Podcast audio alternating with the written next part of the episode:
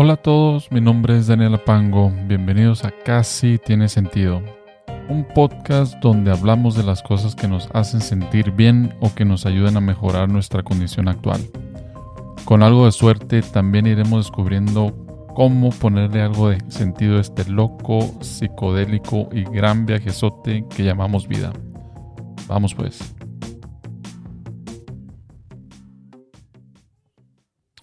Hola, hola, bienvenidos a otro, a otro episodio de este podcast. Casi tiene sentido.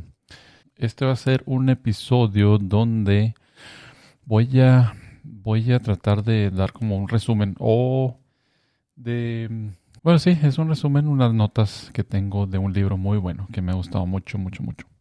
El libro es eh, Sapiens, se llama Sapiens. Este libro, la verdad, híjole, tiene, ha sido uno de los mejores libros que he leído, como dije. Em, la, razón por la que me gustó mucho y pues ha tenido tanta aceptación, me imagino también con otras personas, es explica de una manera como pues detallada, ¿no? Pero en cierto modo también muy abarca mucho de la, de la existencia de nosotros, por qué estamos aquí nosotros, ¿no? ¿Por qué estamos aquí? ¿Por qué el ser humano de tantos animales? Porque a final de cuentas somos parte de, de, los animales. Eh, ¿Por qué quedamos a la cabeza? ¿Por qué fuimos el, el se puede decir, el, el depredador número uno, ¿no? Entonces, este libro es como que, pues mis notas se resumen y como les dije en el primer episodio que, pues hace rato ya me tardé de hacer el segundo, y tengo pues preguntas precisamente de eso, ¿por qué es que pensamos como eh, pensamos, creemos en lo que creemos? Y, este libro pues, ah, pues, pues, prácticamente ah, con mucho detalle o muy buen detalle explicado de una manera sencilla trata de explicar eso, ¿no? Este va a ser un resumen de, de uno de los de varios puntos que me gustaron del libro y mi resumen obviamente estos son la, los puntos que me, más me gustaron fueron eh, por ejemplo les, les digo, les cuento ahorita. Entonces, dice, una de, los, de las cosas más importantes ah, pues es saber que nosotros, los humanos de la prehistoria, éramos animales eh, insignificantes con un impacto no mayor al de un gorila o una aguamala, ¿no? O sea, como le decía, éramos, eh, somos eh, parte del reino animal, y pues, pero hace miles de años o millones de años éramos, pues, prácticamente insignificantes, ¿no? Em, hace solo 6, eh, millones de años, em, dice, un simio tuvo dos hijas, uno de ellas fue nuestra abuela, la otra el ancestro de todos los chimpancés. Hace solo 10.000 años, y esto es algo que me llamó mucho la atención, había más de una especie de humanos viviendo al mismo tiempo con el humano actual, el Homo sapiens, ¿no? Entonces, si, si nos ponemos a pensar 10.000 años atrás, eso en cuestión de, el tiempo, o sea, el mundo, lo que la existencia de todas las eh, pues la vida en la tierra, ¿no? 10.000 años es pues no es nada realmente, no, no es nada, es un en cuestión de evolución biológica eh, es, es nada, ¿no? Es un cerrar, abrir de ojos prácticamente, ¿no? Y pensar que hace 10.000 años no nomás está el Homo sapiens, había alguien más, otra especie de humano caminando en la Tierra, es como que, ok, pero, y, pues de ahí resulta la pregunta, ¿por qué? ¿Por qué nosotros sobrevivimos, no? Entonces, una, una, dice, una de esas especies fue Homo que sobrevivió como por casi dos, millones de años.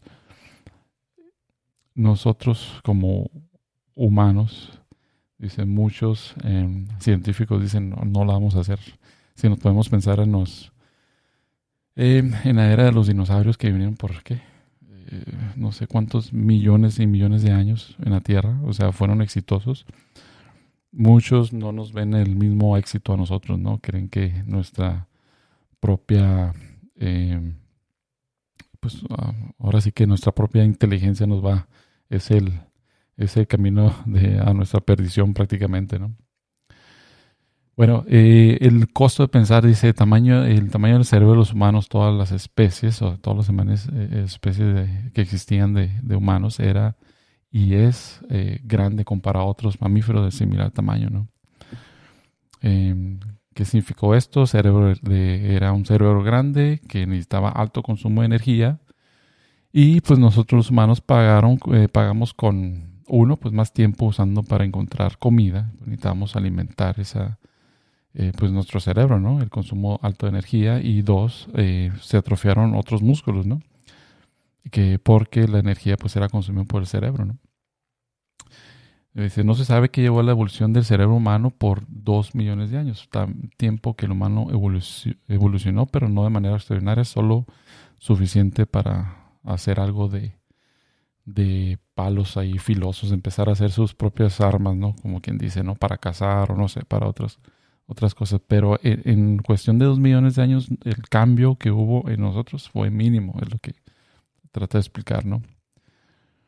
Y, pero no, no, eso es como que algo difícil de entender, o sea, en cuestión de tiempo, ¿no? Dos millones de años, nosotros vivimos en promedio, no sé, 80 años, y es algo que se nos hace un tiempo, pues, largo, considerable, ¿no?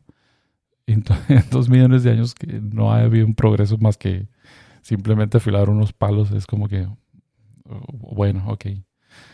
Em, otro rasgo es el de que caminar erguidos en dos piernas es una ventaja que nos dio para escanear el campo em, por enemigos que había y pues también nos eh, dio eh, la posibilidad de estar con las manos libres para arrojar piedras o señalar a otros, ¿no? Entonces eso es un rasgo que...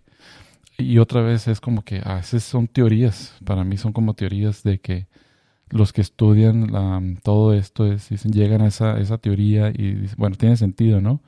Pero al final de cuentas siguen siendo teorías, no sé, la mayoría de las cosas. Entonces, dice, mayor uso de las manos evolucionó, eh, evolución obligó mayor concentración de nervios y músculos bien calibrados para las manos y los dedos. Por eso en este momento tenemos esa sensibilidad en nuestras manos, en nuestros dedos, tenemos los pulgares, podemos hacer esas operaciones tan precisas, tan minúsculas, ¿no? Crear tantas cosas pequeñísimas. Em, y fue por eso, ¿no? y había desventajas también de, empezar a caminar erguido. El soporte de una cabeza grande llevó a dolores de cuello y espalda, que me imagino todavía tenemos y sufrimos de eso. Eh, Dice, mujeres sufrían a tener eh, bebés por reducidas, eh, reducidas caderas, por lo tanto, los bebés nacían prematuros, más pequeños, con mayor oportunidad de vivir. Por lo tanto, bebés tenían atención por muchos años en comparación a otros mamíferos. Eso es entre, entre entre paréntesis. Pero aquí eh, se me hizo interesante porque dice, la, los bebés nacían prematuros. si comparamos, por ejemplo, a un a un, ¿cómo se llama? Eh, a un recién, no sé, un caballo o una, no sé, un, eh, que sale, nace y inmediatamente, eh, no sé, a los minutos o a la, a la, hora, no sé cuánto, se para, se logra parar y sale corriendo, ¿no? La mayoría de los animales son así, ¿no? los los perritos, los gatitos, cuando salen, pues sí, están, necesitan cuidado, necesitan cuidado, pero no son no son, no son cinco años, seis años hasta que no, nos vamos a meter ahí al, atravesar en un carro, ¿no? Y nos matamos. Que tienen que estar atrás de nosotros nuestras madres, ¿no? Necesitan un par de meses y ya están ahí afuera, ¿no? Brincando y haciendo todo, ¿no? Pero eso fue la consecuencia, ¿no? Los bebés tuvieron que nacer prematuros, obviamente, para que esa cabeza tan grande fuera un poquito eh, más pequeña, lo más pequeñas posibles, eh, maleable pues ya ves, los bebés nacen con las eh, cabezas muy, muy sensibles, tenemos que tener mucho cuidado también, que ni se pueden mantener ahí, ¿no? Para poder nacer, pero por, por consiguiente, pues necesitamos mucha atención por, por mucho tiempo. Y dice, por esa atención, las mujeres necesitaban apoyo pues de su comunidad, de la tribu que por muchos, muchos miles de años, millones de años, contribuyó a habilidades sociales y problemas sociales también, obviamente, ¿no? Eh, las mujeres que criaban a los bebés pues, necesitaban ese apoyo, porque no nomás tenían uno, podían tener dos o no sé, tres o no sé. Entonces necesitaban apoyo de esa comunidad, ¿no? Entonces, por tanto tiempo, esa comunidad existió, ese vínculo tan grande entre los humanos, que por eso somos, pues, lo que dicen, somos eh, eh, animales sociales, sociales, necesitamos ese, esa comunicación, ese contacto con, con los demás, ¿no? con la familia, los amigos.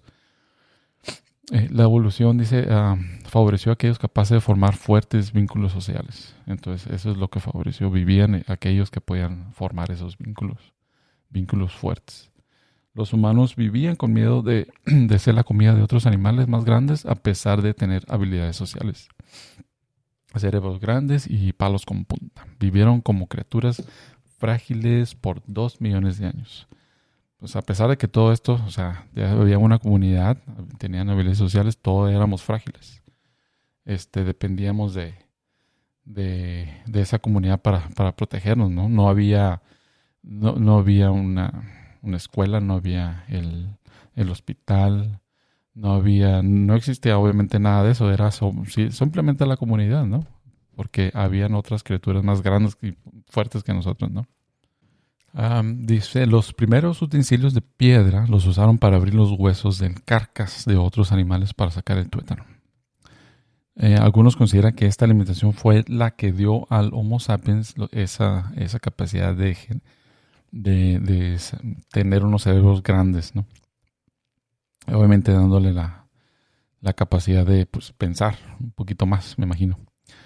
Y, lo que cuenta en ese libro, que por qué, por qué se basta sacar el tuétano del carcas de los animales y no la piel de los, o sea, la carne de los animales, sino el tuétano, o sea, abrir. Era porque como eran los animales pues débiles o frágiles comparados con otros animales grandes eh, que existían, tenía que esperar su turno, ¿no? Hasta que se acabara y quedaran los huesitos de ese, de ese animal y después se acercaban y pues trataban de sacar lo que podían, ¿no? Y que era pues el tuétano. Entonces, una teoría, una teoría es que esa alimentación del tuétano era lo que les dio esa, esa capacidad, ¿no? De generar más, más eh, cerebro más grande. Y dice, solo hace 400 mil años, varias especies de humanos empezaron a cazar animales grandes. Y dice varias especies porque sí, no, no éramos los únicos, ¿no? Éramos, eran varios, era los neandertales, eran eh, los, el otro que mencioné, ¿cuál era? El oh, Homo erectus, eh, y había, hay varios, el Homo flores, eh, no sé, flores, no sé, aquí eran, y también habían diferentes, dependiendo de dónde se movían esas diferentes especies humanas, crecían más grandes o eran más pequeños, entonces vivían en una isla encerrados, la alimentación era poca o era muy, no muy variada, entonces no tenían, eh, pues, me imagino, proteínas de dónde sacar y, crecer más, ¿no? Entonces eran prácticamente un metro de alto y, comparados a otras especies humanas, ¿no? Como eh, los neandertales que eran fuertes, ¿no? También, porque era de, de dónde, dónde vivían, hacia dónde se movieron y la la alimentación que existía eh, ahí, ¿no?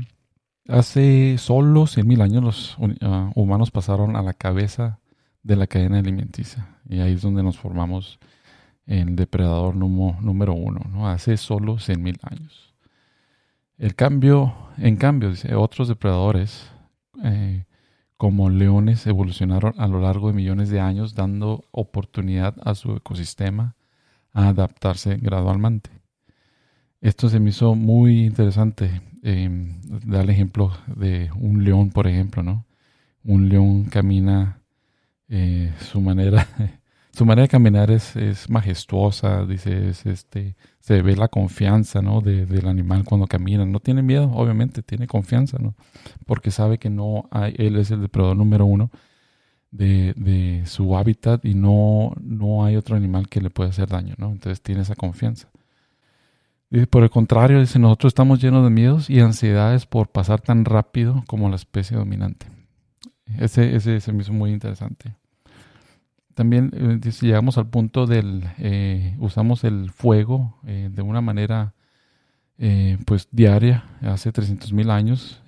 eso formó, pues hizo que la, que la comida que no podía ser digerida antes en su estado natural, eh, por el humano, ah, por ejemplo, arroz, eh, trigo, la papa se convirtieron en la dieta, en la dieta base, ¿no?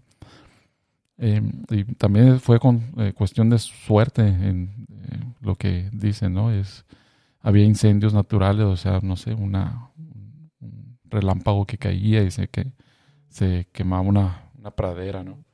Entonces, con esa eh, comida que se volvió un poquito más blanda y rápida de comer, eh, redujo el tamaño de los dientes e intestino, intestinos.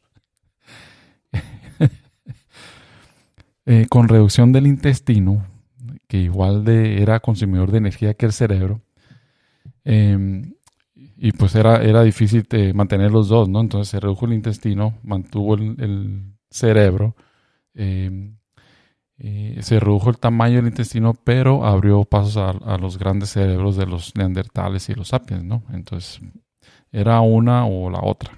Entonces se decidió por el cerebro más grande. Dice, hace 70.000 años, el Homo sapiens salió de África.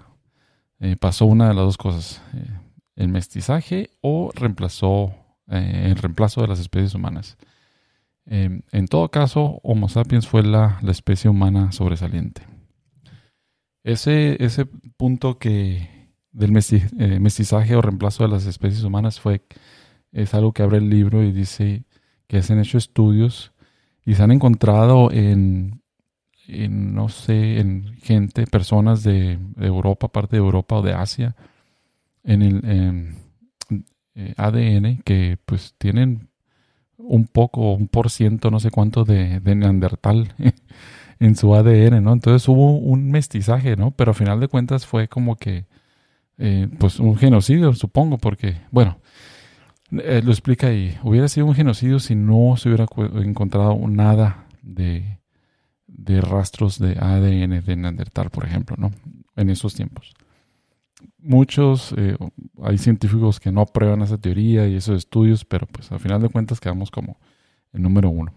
Eh, bueno, dice eh, el árbol de la sabiduría, una mutación. Eh, primeros objetos de arte o evidencia de religión. Comercio y estratificación social sucede entre 70.000 y 30.000 años.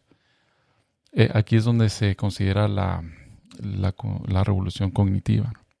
Se cree que la causa de esta revolución cognitiva pudo haber sido una mutación genética del cableado del cerebro, ayudándole a comunicarse de manera sin precedencia. Pero, ¿qué fue tan especial de la lengua, el lenguaje entre sapiens que posibilitó la conquista del mundo? No fue el único animal o el primero que, tuvo la facilidad de comunicarse, ¿no? Había otros que lo pueden hacer. Una teoría dice es eh, que la flexibilidad que tenía el lenguaje de los humanos en comparación a, otros, ¿no? La, otra teoría dice que el lenguaje evolucionó para compartir información del mundo y de las otras personas. El lenguaje evolucionó como modo de propagar rumores o, chismes. Hoy la mayoría de la comunicación, por ejemplo, en email, eh, llamadas o periódicos, es de, es de chismes, ¿no? Por lo general, uno, da, ejemplo, unos profesionales, no sé, científicos, si se van a, reunir a discutir algo, por lo general no se reúnen a discutir sobre el trabajo, ¿no? Son cosas fuera del trabajo, o sea, chismes, ¿no? Entonces, de aquí eh, lo que dicen que el lenguaje eh, se desarrolló como una manera de propagar rumores o chismes. Solo los sapiens o Homo sapiens hablaban de entidades que nunca antes habían visto, escuchado, olido o tocado.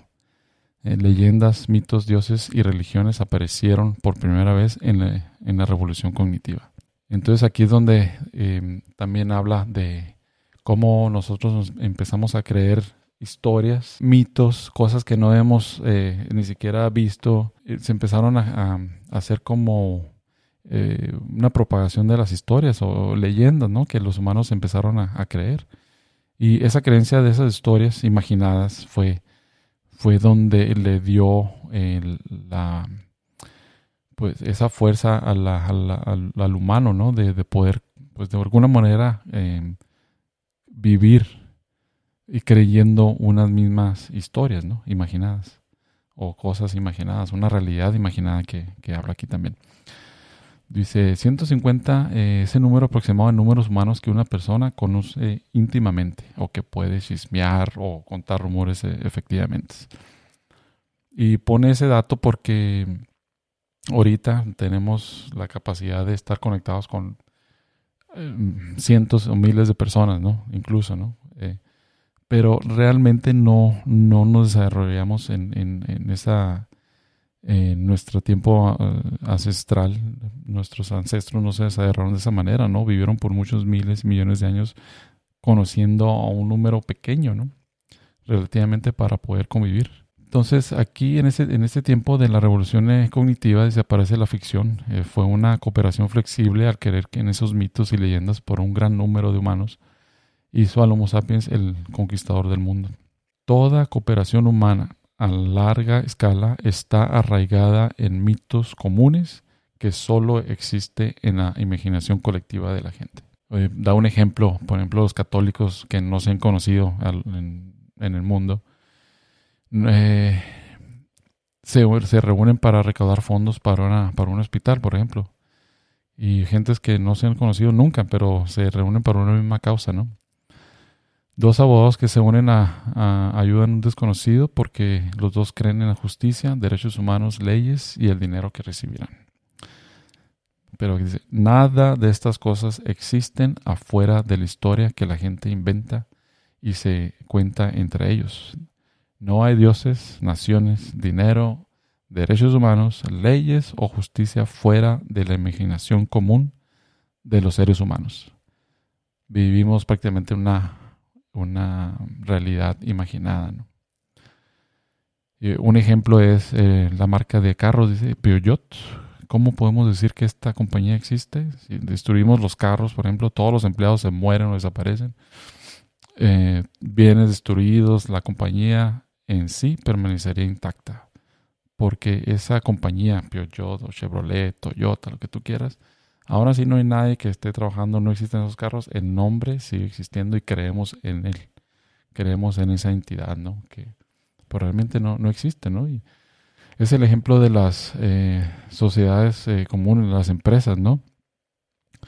Que uno abre una, una compañía eh, con responsabilidad limitada, ese nombre que le ponen, ¿no? Es porque es una compañía, no es una persona física, moral. Es una compañía, pero las leyes, las naciones, los gobiernos le dan toda la autoridad, todo el derecho a esa compañía. Como si fuera algo, una entidad. y todo está imaginado, ¿no? Em, cuenta, contar historias efectivas no es fácil, pero lo más difícil es convencer a todos de creerla.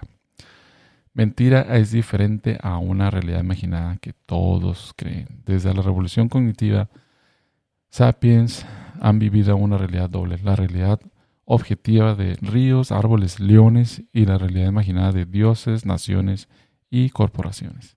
Continúa de la, de la revolución cognitiva, eh, las narrativas históricas reemplazaron teorías biológicas como nuestro primer medio de explicar el desarrollo del Homo sapiens.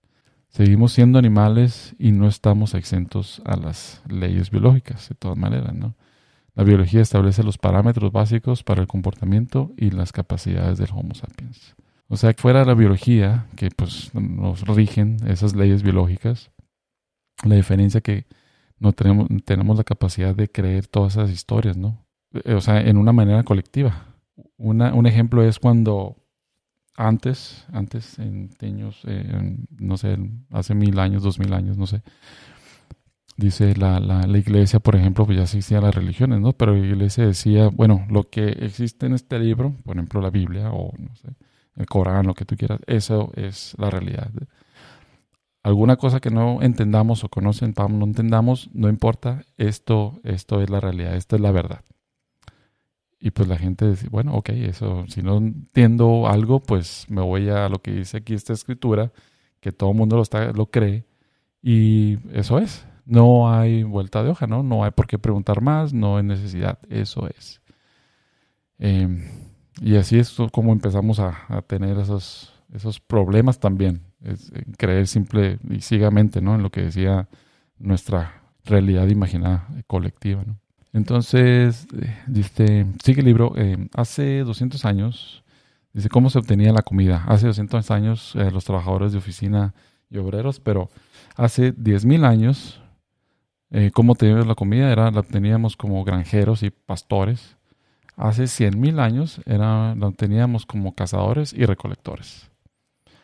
Pareciera que nuestras características sociales y psicológicas fueron formadas durante nuestro largo tiempo que pasamos como cazadores y recolectores.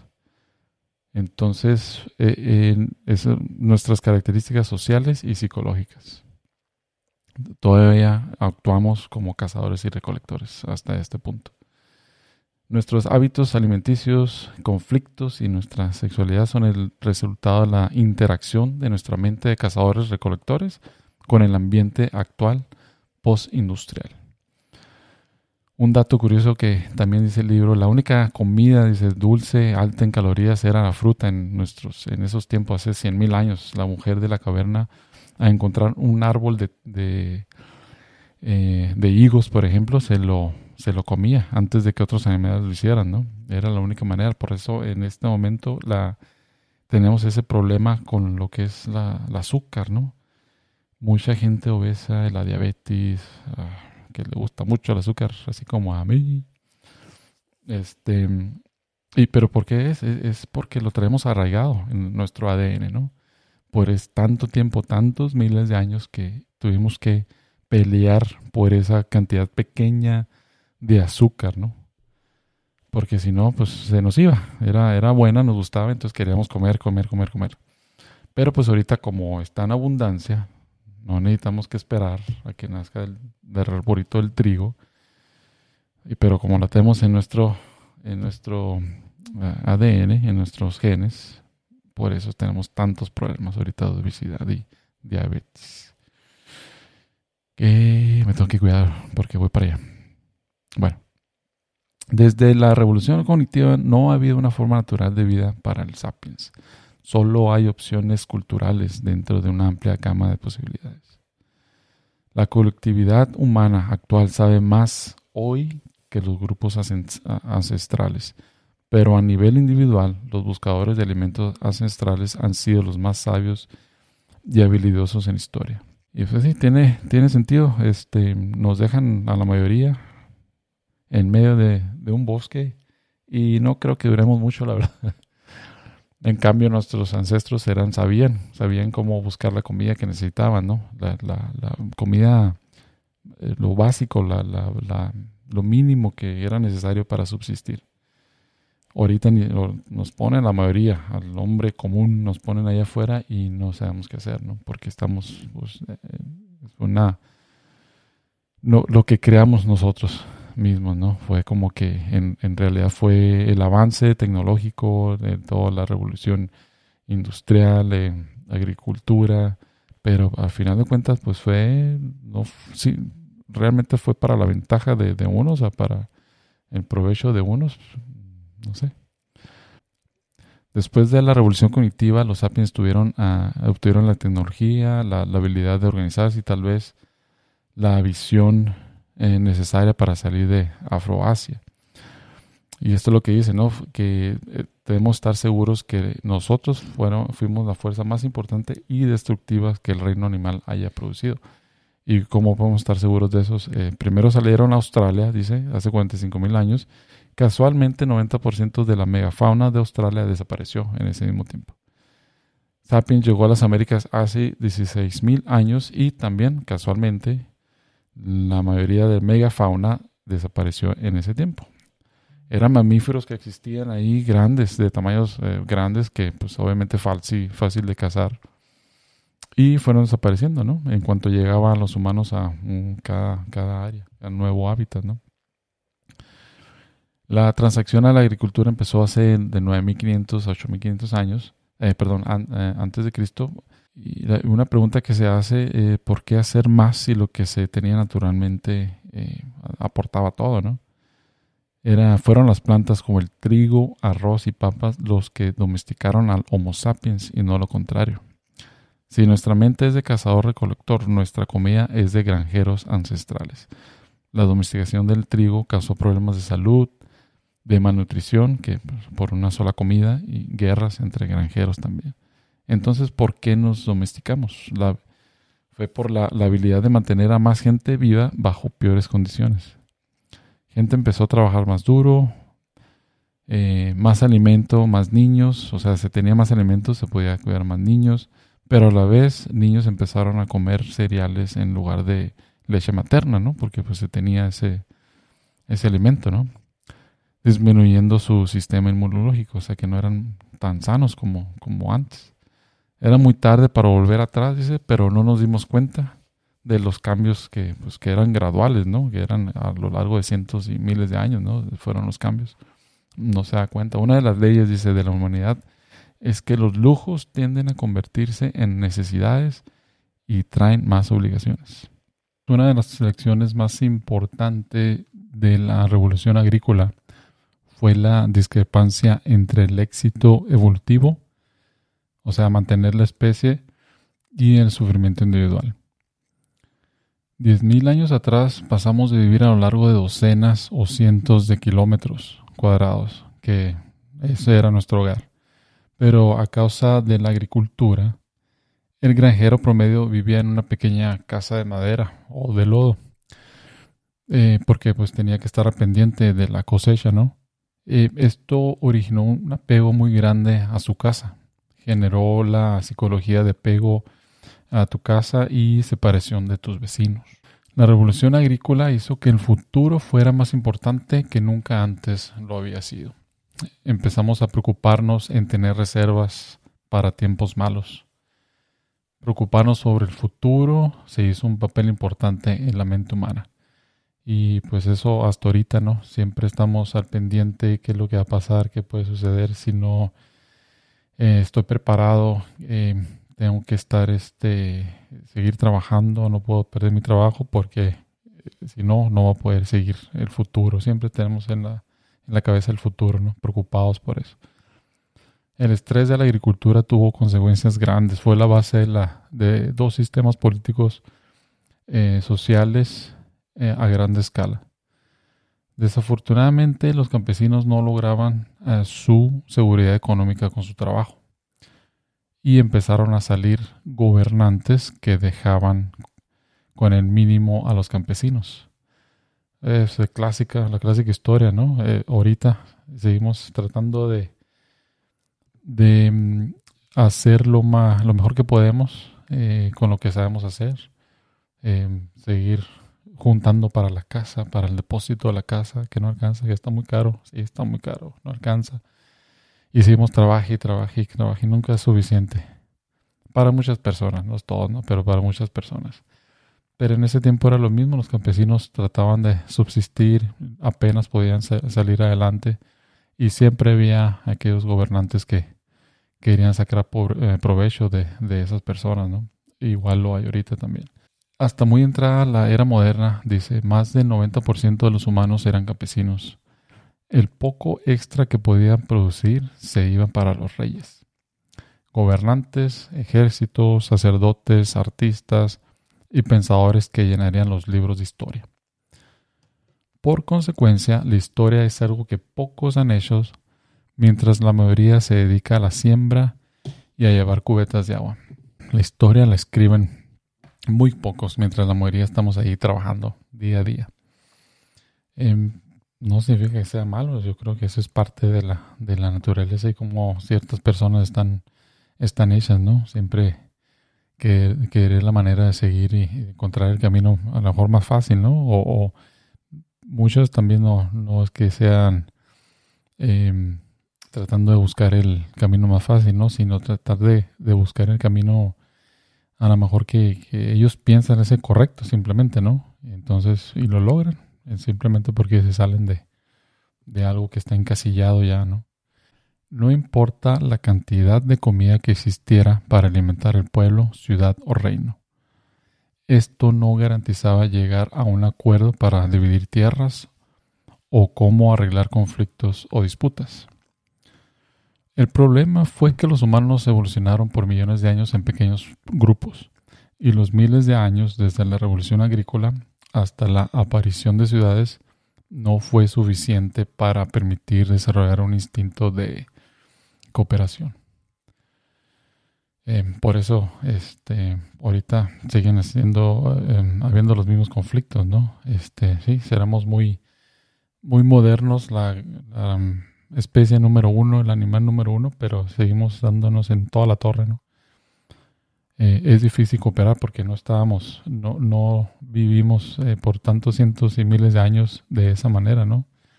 Vivíamos en pequeños grupos, simplemente. Em, un ejemplo dice, es el, código de Hammurabi de 1779 a.C.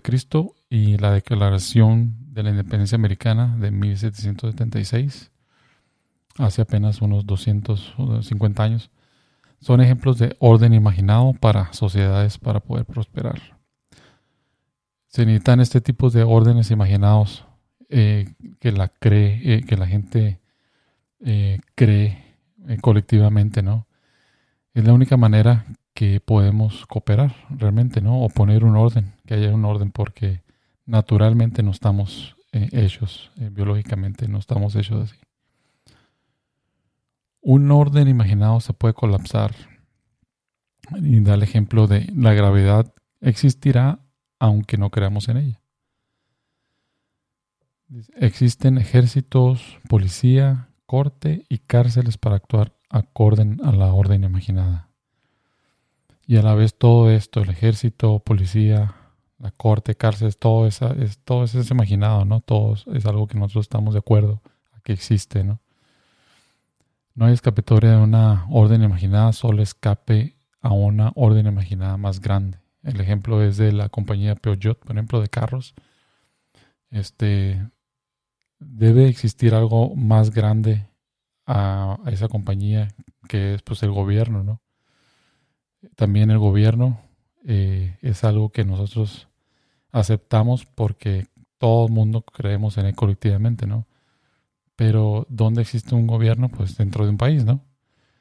Igual, un país eh, realmente no existe. Una manera de, que yo lo veo, si haces un zoom a la Tierra, ¿no? Desde lejos, no ves ninguna frontera realmente, ¿no? Si acaso un río que, que hace frontera entre países, ¿no? Pero una línea como aparece en los mapas no existe, ¿no? Simplemente nosotros hemos dicho y hemos estado de acuerdo, ok, ese es un país, pero no existe, ¿no? Entonces por eso dice, no hay un escapatorio de un orden imaginado, simplemente aún hay un escape a una orden imaginaria más grande. La invención de la escritura este, dio facilidad al humano de poder recuperar, eh, perdón, recordar información a gran escala. Eh, el impacto más importante de la escritura fue que gradualmente cambió la manera que los humanos piensan y ven el mundo pasamos de asociarnos libremente y pensar holísticamente a pensar de una manera compartimentalizada y burocrática. Pero dice, la escritura nació para servir a la conciencia humana, pero se está eh, convirtiendo en su maestro. Nuestras computadoras tienen problemas al tratar de entender cómo el Homo sapiens habla, siente y sueña. Por lo tanto, estamos enseñando al Homo sapiens a hablar, sentir y soñar en el lenguaje de los números, que pueden ser entendidos por las computadoras. Es el ejemplo del sistema binario que usa unos y ceros, ¿no? Eh, todas las computadoras usan ese sistema binario, ¿no? Tú picas el teclado a la A, pero en realidad es un, una cantidad de unos y ceros, ¿no? Que hacen esa para que pueda entender la máquina, ¿no? Em, ahora, empezamos sobre el racismo y América pura. Dice, del siglo XVI al XVIII, traer esclavos de América y de África a América fue mejor opción que esclavos de Europa eh, o Asia por, tres eh, factores circunstanciales. Primero, África estaba más cerca, lo cual lo hacía más barato. ¿Tiene sentido? Segundo, en África ya existía un trueque de esclavos bien establecidos, algo que en Europa la esclavitud era, era muy poca. Tercero y más importante, eh, a causa de lugares como Virginia, eh, en Estados Unidos, Haití, Brasil, plagados de malaria y de fiebre amarilla, y estando los africanos adaptados a esto por el paso de las generaciones, en África era mejor opción para un dueño de un plantío eh, invertir su dinero en el mercado de esclavos de África.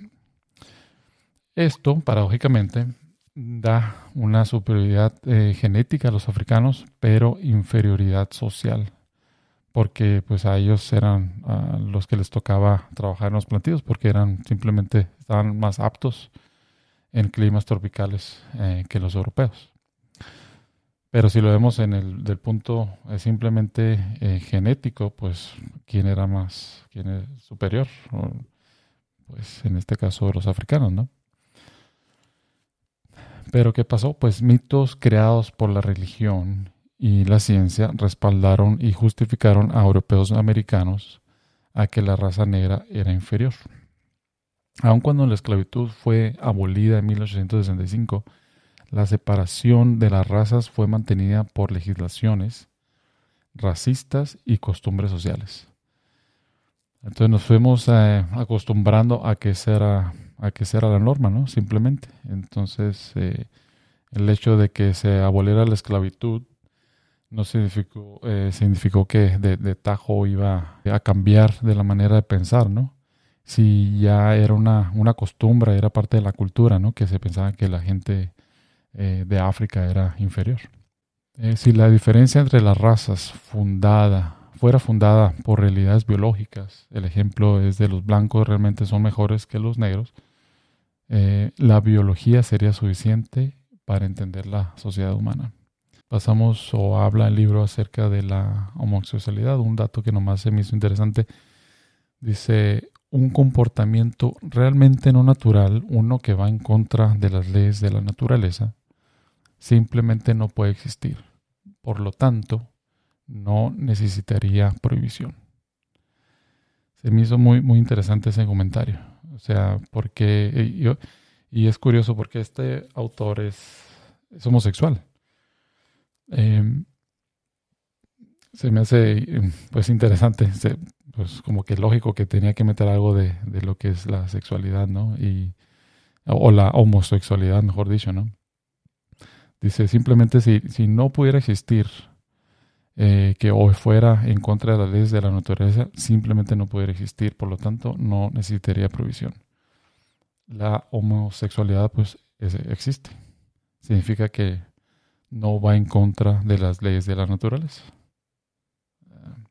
El concepto que conocemos de natural o natural, o no natural, perdón, lo tomamos no de la biología, sino de la teología cristiana. Nuestras partes del cuerpo, dice, y órganos hacen más de la intención original. Por ejemplo, la boca eh, en, los, organismos multicelulares apareció para consumir los nutrientes necesarios que necesitamos para subsistir. La función eh, principal de la boca pues sigue siendo eso ¿no? en todos los animales, pero también lo usamos para besar o comunicarnos. Cultura es la red de instintos artificiales formados por mitos y ficciones que han acostumbrado a la gente, desde casi al nacer, a pensar de cierta manera o comportarse de acuerdo a ciertos estándares. Las culturas están llenas de contradicciones. Cada cultura, a su vez, trata de reconciliar estas contradicciones y este proceso lleva a cambios en la cultura. En este momento en el que vivimos, este, existe una influencia global. Un ejemplo que me gusta, obviamente porque es de México, el tomate, la cocoa, los chiles son nativos de México. Yapa. Entonces, como todo, hay una influencia global, pues de hace, desde que fue em, descubierta América, ¿no? Por los europeos y llevaron todos estos, por ejemplo, ingredientes a Europa pues de ahí empezaron a utilizarlos. Pues Italia es famoso por hacer sus salsas, Suiza por sus chocolates, India pues por la comida picante también, ¿no? Pero, ¿por qué? Pues fue gracias a México. Eh, bueno, sobre el dinero. ¿Cómo fue que el dinero se convirtió en el más grande conquistador de la historia? Mm, todos quieren siempre dinero porque todos los demás siempre quieren dinero. Por eso. Un billete de un dólar solo tiene valor en nuestra imaginación colectiva. El papel del billete no tiene un valor inherente. No se puede comer, beber o abrigarse con él. Dice, creencia en una moneda por distintas culturas. En contraste, la religión nos pide creer en algo pero el dinero nos pide creer que otra gente cree en algo. Por ejemplo, los grupos radicales que existen pues, por todo el mundo, ¿no? Y que están en contra de, como siempre, de Estados Unidos, por ser de los más poderosos, em, pueden eh, bombardear, no sé, em, edificios de gobierno de Estados Unidos, pueden matar a soldados estadounidenses, pueden, em, no sé, hacer cualquier atrocidad, ¿no? Pero nunca van a quemar los dólares americanos, ¿no? Porque, pues aún así, que sean el enemigo número uno de ellos, pues el dólar americano de todas maneras cree en él. Porque, ¿Por qué? Porque pues lo pueden convertir en otra cosa, ¿no? Entonces, eh, es eso. Pero otra vez, todos vale porque está, tiene valor en nuestra imaginación colectiva. Dos principios universales del dinero. Uno es la convertibilidad universal. Por ejemplo, transforma tierras en alteza, justicia o en salud. Eh, confianza universal entre dos pueblos eh, o países. Eh, confianza no en el otro, pero en la moneda. Es por eso que aunque terroristas están en contra del gobierno de Estados Unidos y sus valores, siguen creyendo en el valor del dólar. Como les decía.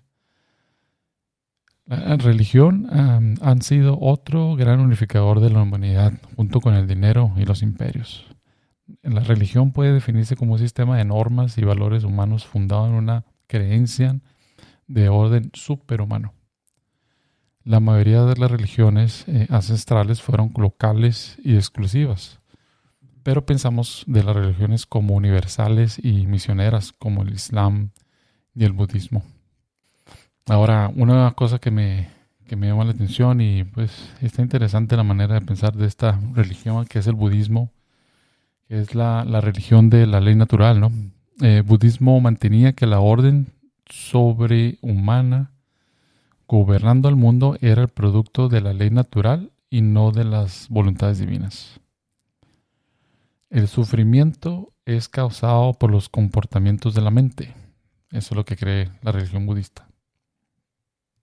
La mente siempre está insatisfecha e inquieta, tratando ansiosamente de deshacerse de algo desagradable o queriendo un placer que eh, queriendo que un placer dure y se intensifique. El capitalismo es la religión moderna más exitosa.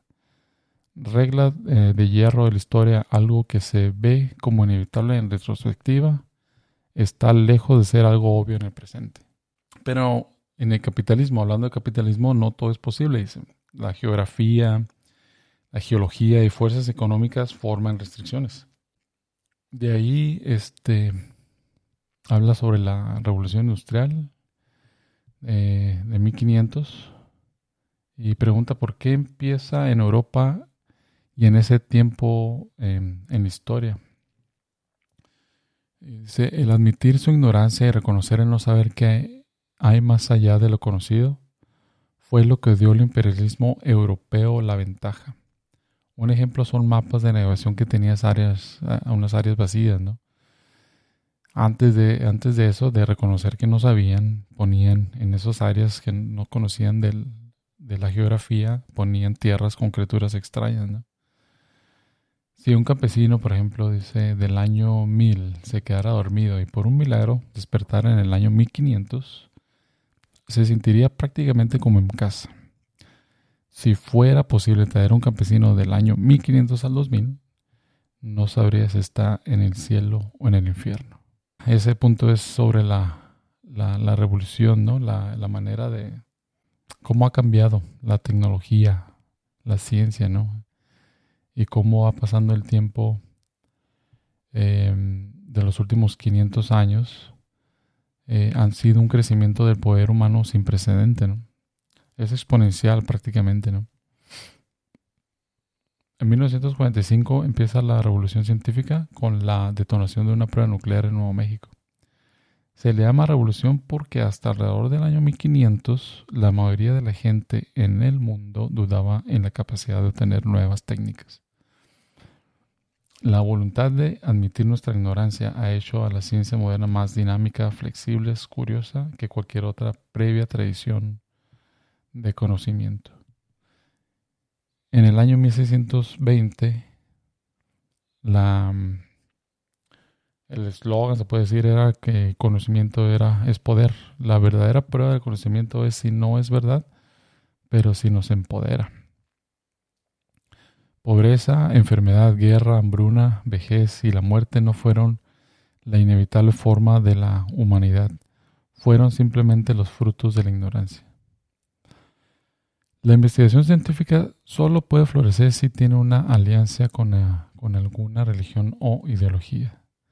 La falta de valores, mitos, aparato judicial y estructuras sociales fue la diferencia entre los ingleses, franceses y americanos que lograron desarrollar tecnología e infraestructura en comparación a los chinos y persas en 1700-1800. Ciencia moderna y capitalismo complementaron el dominio de Europa, del mundo por Europa. En los últimos 500 años han habido crecimiento de la economía mundial por la creencia de que habrá progresos en el futuro gracias en parte a la ciencia y a nuevos descubrimientos. Esto generó que haya eh, confianza en el futuro, lo cual propicia el crédito para desarrollar nuevos negocios y a su vez genera crecimiento en la economía. Por ejemplo, en el, en el caso de Holanda, ¿no? Para ellos fue mejor hacer negocios con mercantes que con reyes. Fue como Holanda superó a España en la conquista de Nueva York después de tanto tiempo de dominio por los españoles. Y dice, país con reserva de petróleo más un gobierno corrupto y guerrillas es igual a un crédito bajo. Países con falta de recursos pero en paz, sistema justo y gobierno libre es un crédito alto. Capitalismo libre. Dice, y he escuchado hablar gente del capitalismo libre, que es intervención del Estado hasta el momento dice, no puede asegurar que las ganancias serán obtenidas de una manera justa. Entonces lo que dice esto, que el capitalismo libre es prácticamente pues todos para todos, ¿no? El que quiere hacer dinero en un mercado libre, pues lo va a hacer de la manera eh, a, cuesta de otros, ¿no? Prácticamente, ¿no? Y un ejemplo, pues son todas esas compañías de grandes eh, tecnológicas que usan mano de obra barata, ¿no? Y en muchos casos, pues en condiciones muy, muy precarias, ¿no? Entonces es un mercado libre, capitalismo libre. Siempre es justo, pues eh, no, realmente no. a lo mejor este, los que están ahí, que, tienen la oportunidad de estar en eso, ¿no? Eh, comparado a otros que hacen otro tipo de trabajos en, ese, en ese país o en esos países, pues está en una mejor condición, ¿no? Pero pues eh, es todo es como relativo, ¿no? Ahora dice, la búsqueda de ganancias y crecimiento por capitalistas avariciosos por mucho tiempo significó el costo de millones de personas. A eso es lo que voy. Casi todo lo que la gente hizo a través de la historia fue alimentado por energía solar que era capturada por las plantas y convertida en energía muscular. O sea, arábamos la tierra con los bueyes. Los bueyes se alimentaban de las plantitas, las plantitas del sol. Entonces a eso es lo que va, ¿no? Todo fue, la mayoría la mayor parte de la historia, todo fue hecho, ¿no? Con energía solar. El mundo no carece de energía. Carecemos de conocimiento necesario para controlar y usar los recursos naturales para nuestro beneficio y necesidades. Es muy cierto, muy cierto. Eh, llegamos como que... Eh, estamos llegando como a un punto que los países están dando cuenta, ¿no? Que debe haber un cambio. Que lo que eh, el recurso o la energía de la que estamos de tanto dependiendo ahorita, que la, la energía de los, de los fósiles, petróleo, pues no es, eh, es prácticamente lo que conocimos y, de cómo, cómo eh, obtener esa, esa, fuente de energía, ¿no? Pero lo que dice aquí que pues nos falta eh, conocimientos prácticamente para poder desarrollar otros y que sean económicas, ¿no? Y, aptas para el, uso masivo prácticamente, ¿no? A, a, gran escala. Porque ahí está una, un rayo grande, gigantesco del sol que nos da infinito, eh, ¿cómo se llama? Suministro de energía. Solo tenemos que, hallar la manera de, captar esa energía, ¿no? Ah, bueno, y, un punto ahí, la cantidad de energía almacenada en los yacimientos de, combustibles fósiles es insignificante comparada con la cantidad disparada del sol. Así como la trata de esclavos, la industria moderna de animales no está motivada por la animosidad, sino la indiferencia. La revolución industrial empezó en industria eh, de la agricultura. Al remover personas de la industria de la agricultura por el acceso a maquinaria nueva, la gente se movió a las áreas urbanas. ¿Ok? A su vez, dice, el crecimiento, perdón, el incremento de manos y mentes no ocupada en la agricultura empezó a creer productos antes nunca vistos. Pues la gente ya no se ocupaba, o sea, ya no usaba su fuerza bruta, su fuerza física. Ahora era más su fuerza mental y de, de no sé, de creatividad, ¿no? haciendo productos nuevos. Eh, pero para esto, dice, por primera vez la oferta superó a la demanda. Aquí es donde nace el consumirismo, ¿no? Entonces empezaron a haber objetos nuevos o productos nuevos que la gente necesitaba. Eh, pues sí, lo podía haber por necesidad, ¿no? Pero pues ahora necesitaba gente que, que comprara esos productos nuevos, ¿no? Es donde nace el consumirismo. Pasamos de depender de la familia y una comunidad a depender del Estado y del mercado. Somos fuertes individuos con lazos familiares y de comunidades débiles. Antes era lo contrario. Millones de años de evolución nos han diseñado a pensar y vivir como miembros de una comunidad. En apenas dos siglos nos hemos em, convertido en individuos alienados. A pesar de dictaduras, la persona moderna promedio tiene menos probabilidades de morir a manos de otra persona que, personas de una sociedad premoderna. Una familia comunidad unida es mayor factor en sentirse feliz, aun cuando tenemos riqueza o nos hace falta salud. Se descubrió algo más importante que la felicidad. No depende de condiciones objetivas de riqueza, salud o de comunidad siquiera sino que depende de la correlación entre las condiciones objetivas y la expectativa subjetiva. Los profetas de antaño descifraron hace miles de años que estar satisfecho con lo que tienes es mucho más importante que obtener más de lo que quieres. Esto es un punto muy bueno. ¿Cuál es tu, em, tu expectativa? Eso es lo que nos llega a ser este, infelices, ¿no? cuál es la, realidad, cuál es la expectativa, ¿no? Nosotros esperamos este, tener muchas, a veces muchas cosas, o, la salud, ser fuerte, ser, este, no sé, mejor papá, mejor amigo, mejor trabajador. La realidad, pues, a veces es otra, ¿no? Y, es cuando nos llega esa, esa falta de felicidad, ¿no? Eh, por esa razón de expectativas subjetivas, entender lo que es felicidad es un poco complicado. Todo depende de, de, nosotros, ¿no? De cada uno, qué es lo que llamamos nosotros o qué tenemos como expectativa uh, cada quien. Los humanos somos la consecuencia de un proceso evolutivo ciego que opera sin una meta o propósito. Y esa es la realidad. Los humanos somos la consecuencia de un proceso evolutivo ciego que opera sin una meta o propósito. Y al final de cuentas, todos estamos delirando ya que hemos, ya que le damos sentido a la vida creyendo en cosas imaginadas colectivamente. Eso fue como un punto este, del libro, prácticamente, ¿no? Todos estamos eh, delirando, viviendo una, una, una realidad imaginada. Felicidad es independiente de condiciones externas y también de los sentimientos internos. La recomendación de Buda era parar la búsqueda de logros externos, pero también la búsqueda de sentimientos internos.